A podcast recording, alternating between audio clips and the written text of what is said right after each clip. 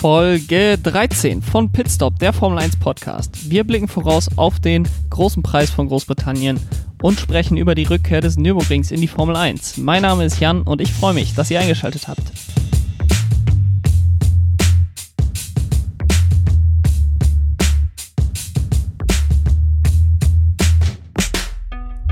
Ja, wir haben den ersten rennfreien Sonntag seit Beginn der Saison hinter uns. Es ist schon ein bisschen komisch gewesen, wieder nach drei Wochen, an denen man wirklich an jedem Wochenende ein Rennen hatte, plötzlich keine Formel 1 mehr zu haben am Wochenende. Ich bin am Samstagmorgen aufgewacht und äh, normalerweise gucke ich dann zum Frühstück ein bisschen Formel 3, aber das ging dieses Wochenende gar nicht. Ähm, aber nächste Woche geht es endlich weiter, beziehungsweise diese Woche geht es ja schon weiter mit dem ersten Rennen in Silverstone. Dort haben wir ja genauso wie wir das in Österreich in Spielberg hatten, zwei Rennen. Das war zu dem Zeitpunkt, als das bekannt gegeben wurde, stand die ganze Saison noch in den Sternen und man wusste gar nicht, kriegen wir überhaupt genug Rennen für eine Weltmeisterschaft zusammen. Und da hat man dann mit den zwei Rennen in Österreich, den zwei Rennen in Silverstone Nägel mit Köpfen gemacht, dass man schon mal vier Rennen sicher hat für die Saison. Inzwischen hat sich das alles etwas verbessert von der Lage her. Von daher werden wir einige Rennen mehr haben. Darüber werden wir auch sprechen gleich. Aber zunächst möchte ich einmal auf das blicken, was uns am kommenden Wochenende erwartet. Ja, die Strecke in Silverstone, 5,89 Kilometer lang, 18 Kurven. Es ist eine historische Strecke. Es ist eine der bekanntesten Strecken im Formel 1 Kalender. Es wurde 1950 hier das allererste Rennen der Formel 1 Geschichte gefahren. Seitdem hat sich natürlich einiges verändert, nicht nur in der Formel 1, sondern auch in Silverstone. Die Strecke hat sich mehrmals geändert vom Layout her. Das neueste Layout wird seit 2010 befahren.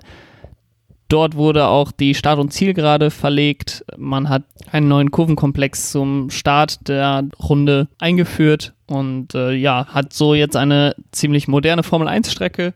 Man hat die ganze Strecke auf einem ehemaligen Flugfeld gebaut. Dadurch hat man relativ unspektakuläre Landschaften, beziehungsweise es ist eine sehr flache Strecke. Man hat keine großen Höhenunterschiede, wie man das an manchen Strecken, wie beispielsweise auch in Österreich gesehen hat, was ja auch schon ein Stück weit eine Strecke verändern kann, äh, abgesehen vom Layout. Von daher, das ist in, in Silverstone nicht gegeben. Sehr platt dort alles aber aus meiner Sicht trotzdem eine sehr schöne Strecke, ähm, wo sehr gutes Racing gefahren werden kann. Das hat man auch im letzten Jahr gesehen. Wirklich großartige Zweikämpfe da zwischen Lewis Hamilton und Valtteri Bottas zu Beginn des Rennens und dann während des Rennens zwischen ähm, Max Verstappen und Charles Leclerc. Max Verstappen hatte dann ja noch den Crash mit Sebastian Vettel. Lewis Hamilton hat das Rennen gewonnen. Seitdem hält er auch den Rundenrekord von 1,27,369. Im Gegensatz zu Ungarn, wo wir ja vor zwei Wochen waren, ist die Motorenleistung in Silverstone sehr viel wichtiger. Von daher muss man damit rechnen, dass die Teams, die in Österreich stark waren, zumindest sollte da eine gewisse Korrelation bestehen zwischen den guten Teams in Österreich und den guten Teams in Großbritannien. Also Mercedes sollte auch wieder in Silverstone besonders stark sein, wobei sie ja auch Ungarn dominiert haben nach Belieben fast, wenn man mal äh, Max Verstappen da ausnimmt, der ja ein unglaublich gutes Rennen gefahren ist in äh, Ungarn. Da Honda allerdings ein paar, paar PS fehlen weiterhin und ähm, auch Aerodynamikprobleme es gab bei Red Bull, die man jetzt zumindest erkannt hat. Man weiß nicht so genau, ob man sie auch beheben werden äh, kann bis Silverstone. Glaube ich, dass Red Bull nicht unbedingt wieder auf dem Podium steht, beziehungsweise vielleicht stehen sie auf dem Podium, aber es wird deutlich schwieriger für sie. Ich will mal direkt auch meinen Tipp abgeben für das Rennen. Ich glaube, dass ähm, das Podium vorne wieder die beiden Mercedes-Piloten stehen. Natürlich denkt man, dass einer von den beiden ausfallen sollte und das ist aber auch eigentlich der einzige Grund, warum die beiden nicht vorne stehen sollten, also Lewis Hamilton und Valtteri Bottas, denn die Mercedes sind diese Saison so dominant wie seit, ja, seit Jahren nicht, beziehungsweise noch nie. Und dazu ist der Mercedes seit Jahren auch sehr, sehr wenig anfällig für Ausfälle. Also ich erinnere mich da an das Rennen in Österreich 2018, da sind beide Mercedes mal ausgefallen, aber seitdem hat Lewis Hamilton auch jedes Rennen in den Punkten beendet. Letztes Jahr in Deutschland ja so gerade eben noch, nachdem es die Strafen gab für Alfa Romeo.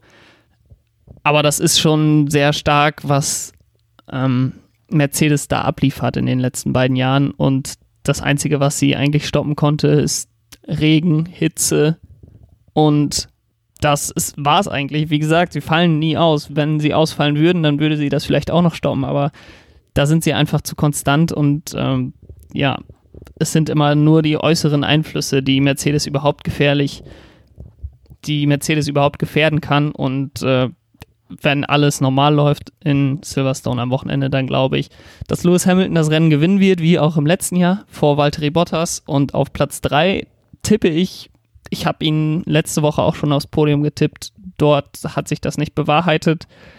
Ich tippe Sergio Perez auf Platz 3 und ich tippe, dass Valtteri Bottas die Pole Position holen wird. Er hat mehr, mehrere Male schon gezeigt, dass er auf einer einzelnen Runde im Qualifying Lewis Hamilton durchaus schlagen kann. Lewis Hamilton ist ziemlich gut gewesen jetzt die letzten Jahre immer in Silverstone, aber ich glaube, dass äh, Valtteri Bottas sich die Pole Position holen kann.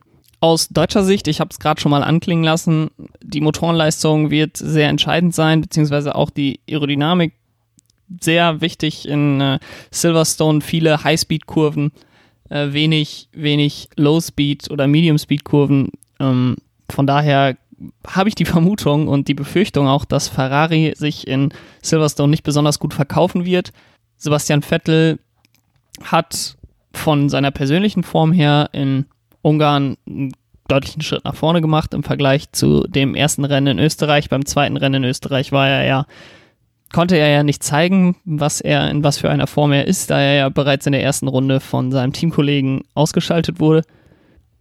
Ähm, ich glaube, dass er immer noch in der Lage ist, Charles Leclerc zu schlagen. Ich glaube, Charles Leclerc ist von der, von der reinen Pace im Moment gleichwertig, vielleicht etwas besser, aber von der Erfahrung und von dem Umgang mit so einer Krise, in der Ferrari im Moment steckt, glaube ich, dass Sebastian Vettel da einfach reifer ist und damit besser umgehen kann. Und ich glaube deswegen, dass er zumindest gleichwertig mit Charles Leclerc derzeit zu sehen ist von den Leistungen, die er in dieser Saison bringt. Natürlich spiegelt sich das nicht in den Punkten wieder, denn in diesem unglaublichen ersten Rennen, wo Sebastian Vettel nicht gut ausgesehen hat und Charles Leclerc zum Ende des Rennens wirklich sehr gut gefahren ist und sich so Platz 2 geholt hat. Ähm, das sind jetzt 18 Punkte gewesen, die Charles Leclerc sich da geholt hat. Das wird einige Zeit dauern, das wieder aufzuholen für Sebastian Vettel. Ähm, aber er hat ihn jetzt in, den, in dem Rennen in Ungarn geschlagen. Er hätte ihn, glaube ich, auch im zweiten Rennen in Österreich geschlagen. Das sind natürlich nur Spekulationen, aber er war dort deutlich besser im Qualifying. Und so wird es auf jeden Fall interessant, wer sich da im Ferrari internen Duell durchsetzen wird, wobei ich mir leider vorstellen kann, dass es wieder nur um sehr wenige Punkte für Ferrari geht. Also sie werden Probleme haben, in Q3 zu kommen. Vielleicht schaffen sie es beide, vielleicht auch wieder nur einer, wie in Österreich in den beiden Wochenenden. Und dann werden beide darum kämpfen, möglichst viele Punkte zu holen, wobei, wenn nicht viele Fahrer vor ihnen ausfallen, das wahrscheinlich vier, sechs Punkte, so Platz 7, 8, 9, 10. Darum werden sie kämpfen. Das ist im Moment einfach die traurige Wahrheit bei Ferrari. Sie sind ein Mittelfeldteam. Das ist sehr traurig für Sebastian Vettel in seiner letzten Saison bei Ferrari. Und das ist auch sehr traurig als deutscher Formel 1-Fan in dieser Saison, dass der einzige übrig gebliebene deutsche Fahrer da nicht um Siege mitkämpfen kann, sondern im Mittelfeld irgendwo feststeckt. Das soll es zur Vorschau für das Rennen in Silverstone gewesen sein. Und wo wir gerade schon beim Thema der Deutschen in der Formel 1 waren, kommen wir auch direkt zu der Nachricht der Woche. Und zwar haben wir drei neue Strecken für die laufende Saison bestätigt bekommen. Und zwar drei Rennen, die alle im Oktober stattfinden sollen. Und diese Oktoberrennen starten am 9. bis 11. Oktober in Deutschland auf dem Nürburgring. Also es ist das Comeback der Formel 1 nicht nur von Deutschland, sondern auch von einer der bekanntesten Strecken der Welt. Man könnte jetzt sagen, okay, im Kontext der Formel 1 ist Hockenheim vielleicht inzwischen gleichwertig, zumindest nah dran an Nürburgring, aber im Gesamtmotorsport-Kontext gibt es nichts, was an den Mythos Grüne Hölle rankommt, wahrscheinlich weltweit nicht. Es wird natürlich auf der Grand Prix-Strecke gefahren, nicht auf der Nordschleife. Das äh, sollte jedem klar sein. Aber trotzdem hat ja die Strecke da in der Eifel schon was Besonderes und ich freue mich auf jeden Fall, dass man dahin zurückkehrt. Zuletzt war man da 2013, das war äh, der einzige Heimsieg von Sebastian Vettel. Ich war damals an der Strecke, war hellauf begeistert, den ersten Heimsieg von Sebastian Vettel mitzuerleben, habe gedacht, einer von vielen, die noch folgen werden. Es soll bis heute der einzige bleiben ähm, und mit der Entwicklung der diesjährigen Saison kann man sich auch nicht vorstellen, dass sich das dieses Jahr ändert. Auf der anderen Seite muss man sagen, dass der Nürburgring auch schon immer für sein unberechenbares Wetter bekannt war. Es ist also auch dieses Jahr auf jeden Fall eine Variable, die man mit rein berechnen muss. Allerdings habe ich jetzt viel gelesen, Nürburgring im Oktober, da ist Regen ja quasi vorprogrammiert. Der Oktober ist tatsächlich der Monat, wo es am wenigsten Regen, zumindest gemessen an den Regentagen in der Eifel gibt. Nichtsdestotrotz ist das mehr als in manchen anderen Gegenden, wo gefahren wird, wo ich gleich noch zukomme. Ähm, und man kann auf jeden Fall darauf hoffen, dass der Regen da so ein bisschen eine Variable reinbringt, der das, den Rennausgang unvorhersehbarer macht. Sicherlich auch der Fakt, dass man seit sieben Jahren dort nicht mehr gefahren ist, dass viele Fahrer gar nicht diese Strecke kennen bisher, dass die modernen Formel 1 Autos sehr anders sind als die Autos von vor sieben Jahren und man da von den Daten her nicht so viele verlässliche Quellen hat, ähm, wie auf vielen anderen Strecken und so das ganze Feld vielleicht ein bisschen durchgewürfelt wird. Insgesamt muss ich doch sagen, dass ich sehr froh bin, dass der deutsche Markt für die Formel 1 offensichtlich weiter relevant ist. Es bietet auch die Möglichkeit für den Nürburgring sich wieder anzubieten, für die Formel 1 dauerhaft als Option wieder in den Kalender reinzukommen, zumindest im Wechsel vielleicht mit dem Hockenheimring, wie es ja schon für einige Jahre war, bis eben 2013 bis zum letzten Rennen am Nürburgring. Es ist sicherlich nicht wahrscheinlich, dass man regelmäßig wieder zurückkommt, aber es ist auf jeden Fall die Option da. Man hat sich jetzt wieder angenähert, nachdem es ja schien, als würden die Betreiber des Nürburgrings da gar kein Interesse dran haben. Aber sowohl Liberty Media als auch der Nürburgring scheinen da jetzt zumindest für dieses Jahr sich nahe gekommen zu sein und das ist auf jeden Fall ein ermutigendes Zeichen für die nächsten Jahre. Das zweite Rennen, was bestätigt wurde, ist das Rennen in Portimao. Das findet vom 16. bis zum 18. Oktober statt. Portimao in Portugal, das ist eine Strecke, auf der das Formel 1 Debüt schon lange überfällig war. 2008 wurde die eröffnet. Man hatte damals die Hoffnung, langfristig Portugal wieder als Formel 1 Standort zu etablieren. Ende der 90er Jahre, beziehungsweise Mitte der 90er Jahre ist man dort zuletzt gefahren, damals dann noch in Estoril bei Lissabon. Seit der Eröffnung der Strecke gab es dort aber nur wenige Testfahrten, gar keine Grand Prix bisher in Portimao. Und genauso wie der Nürburgring will man jetzt natürlich diese Chance nutzen, diese verkürzte Saison 2020, die sehr ungewöhnliche Saison 2020 nutzen, um sich für die Zukunft anzubieten. Ich finde die Strecke ziemlich interessant. Sie hat vom Layout ziemlich Ähnlichkeiten mit Barcelona, das bereitet mir ein bisschen Sorge, denn die Rennen in Barcelona sind nie besonders gut. Allerdings sehr anders als in Barcelona gibt es viele Höhenunterschiede. Es geht viel hoch, es geht viel runter. Und aus meiner Sicht ist das dann so ein bisschen eine Mischung aus der Strecke in Barcelona und der Strecke in Sepang in Malaysia. Das könnte ich mir durchaus interessant vorstellen und auch äh, was man so hört, soll die Strecke ziemlich anspruchsvoll sein von von der, vom Layout her für die Fahrer, für das Auto. Und in äh, Portugal sind ja durchaus auch hohe Temperaturen zu erwarten. Von daher bin ich da gespannt, wie sich das Rennen entwickelt wird. Was ich gerade über Nürburgring gesagt habe, mit fehlenden Daten ähm, für moderne Formel 1 Autos auf der Strecke gilt natürlich mal 10 für die Strecke in Portugal. Noch nie wurde dort ein Formel 1 Rennen gefahren. Von daher bin ich da sehr gespannt, ob man da auch ein durchgemixtes Feld im Rennen, im Qualifying bekommen wird und dadurch Ergebnisse bekommt, die man vielleicht nicht erwartet hat und vielleicht auch ein spannenderes Rennen bekommt, als es jetzt auf manchen anderen Strecken in den letzten Jahren der Fall war. Die letzte Strecke dieses Dreierpacks, der jetzt bestätigt wurde, ist dann Imola in Italien. Dort soll am 24. und 25. Oktober gefahren werden. Ähnlich wie auf dem Nürburgring wartete Imola jetzt schon seit einigen Jahren wieder auf ein Comeback nach einer Pause.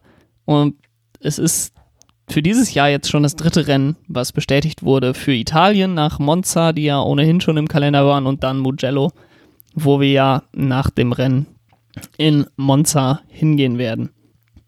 Es war eine deutlich längere Pause als für den Nürburgring. Seit 2006 wartet man jetzt schon auf ein Formel-1-Rennen. Das bedeutet auch, dass Kimi Räikkönen der einzige Fahrer ist, der schon mal ein Formel-1-Rennen in Imola erlebt hat. Äh, anders als als Portimao und Nürburgring glaube ich aber, dass man in Imola jetzt nicht unbedingt die Aspiration hat, dauerhaft wieder in den Kalender zu kommen. Die Wahrscheinlichkeiten sind da auch geringer aus meiner Sicht, weil man mit Monza eine etablierte Formel-1-Strecke in Italien hat. Und bevor man zwei Rennen in Italien macht, ich glaube, da sind ähm, andere Länder, die für die, für die Vermarktung der Formel 1 aus Sicht von Liberty Media deutlich interessanter sind, als dass man Italien so sehr pushen müsste, dass man dort ein zweites Rennen fährt. Von daher glaube ich, dass äh, Imola durchaus froh ist, wieder ein Formel 1-Rennen ähm, veranstalten zu dürfen, aber ich glaube nicht, dass man oft und lange dorthin kommen wird in den nächsten Jahren. Ich finde die Strecke sehr interessant. Es gibt kaum Auslaufzonen. Ist eine sehr Oldschool-Strecke, kann man sagen. Es gibt viele Kiesbetten, die erlauben keinerlei Fahrfehler. Sie ist allerdings auch sehr schmal, also für die breiten Boliden, die wir jetzt in der Formel 1 haben, gibt es da wahrscheinlich kaum Möglichkeiten zu überholen. Was ich allerdings auch sehr interessant finde, aus logistischen Gründen, aus Planungsgründen, ähm, gibt es nur einen Samstag und einen Sonntag in Imola. Ich habe es gerade schon gesagt, 24. 25. Oktober. Es wird also kein Freitagstraining geben, es wird wahrscheinlich eine Trainingssession am Samstag geben und dann direkt ähm, das Qualifying und am Sonntag dann das Rennen. Das ist natürlich auch nur dann möglich für die Formel 1, wenn man, so wie dieses Jahr, keine oder ich glaube nicht, dass es irgendwelche Rahmenserien dann geben wird in Imola. Die Formel 2 und Formel 3 werden dann schon beendet haben ihre Saison. Und ähm, ja, ich finde es aber sehr interessant, dass die Formel 1 damit experimentiert, dass man nur zwei Tage haben wird. Ähm, es würde mich freuen, wenn man da irgendwelche Schlüsse rauszieht, dass man das aktuelle Wochenendformat dahingehend anpasst, weil drei Trainingssessions, die bereiten natürlich die, die Teams gut vor, aber, aber man will natürlich, dass die besten Teams gewinnen. Auf der anderen Seite will man natürlich auch ein bisschen Unberechenbarkeit haben in der Formel 1 und äh, derzeit ist es zumindest was die Spitze angeht doch relativ berechenbar und ich glaube auch, dass Liberty Media bzw. die FOM, die ja die Formel 1 managt, dahingehend äh, eingreifen will, dass man so ein bisschen Unberechenbarkeit in das Wochenende bekommt, dass man weniger Trainingszeit hat die Frage ist natürlich dann, wie geht es danach weiter? Also wir haben jetzt die Rennen bis Ende Oktober bestätigt. Von offizieller Seite gibt es jetzt erstmal weiterhin keine Bestätigung. Auch Abu Dhabi und Bahrain, die ja schon seit Monaten quasi feststehen als Strecken, wurden immer noch nicht offiziell bestätigt. Da hängt es wahrscheinlich aber nur vom Timing der Rennen ab, denn man will sicherlich nicht jetzt schon die Rennen für Dezember bestätigen und dann plötzlich im November gar keine Rennen mehr haben. Man hat allerdings jetzt gesagt, dass es kein Rennen in Amerika geben wird. Damit wird die drei Kontinente auf keinen Fall erfüllt. Also Kanada, USA, Mexiko, Brasilien sind jetzt alle offiziell abgesagt. Man wird sich einfach darauf berufen, dass die Rennen aus höherer Gewalt abgesagt werden mussten. Man war ja sogar schon in Australien. Damit hätte man ja die drei Kontinente-Regel erfüllt die Drei-Kontinente-Regel nochmal kurz für alle ist die Regel, dass eine Formel-1-Weltmeisterschaft in der Theorie zumindest nur dann gültig ist, wenn auf mindestens drei verschiedenen Kontinenten gefahren wird. Derzeit sind eben nur Rennen in Europa und Asien bestätigt. Man wird aber sicherlich bei der FIA das ähm, in Ordnung finden, wenn man nur auf zwei Kontinenten fährt in diesem Jahr. Das wird ab der nächsten Saison dann sicherlich wieder anders sein. Gerüchteweise soll noch auf zwei weiteren Strecken gefahren werden jetzt, neben den 13 Rennen, die wir bestätigt haben bisher. Und das sind Rennen in Malaysia und Vietnam. Vietnam war ja ohnehin schon im Kalender eigentlich. Relativ zu Beginn allerdings im Kalender. Das dritte Rennen sollte es eigentlich sein. Ähm, das wurde dann erstmal verlegt. Ich war zwischendurch auch ähm, in dem Glauben, dass es schon abgesagt wurde. Das ist offensichtlich nicht so, denn es ist weiterhin im Gespräch für eins der Rennen.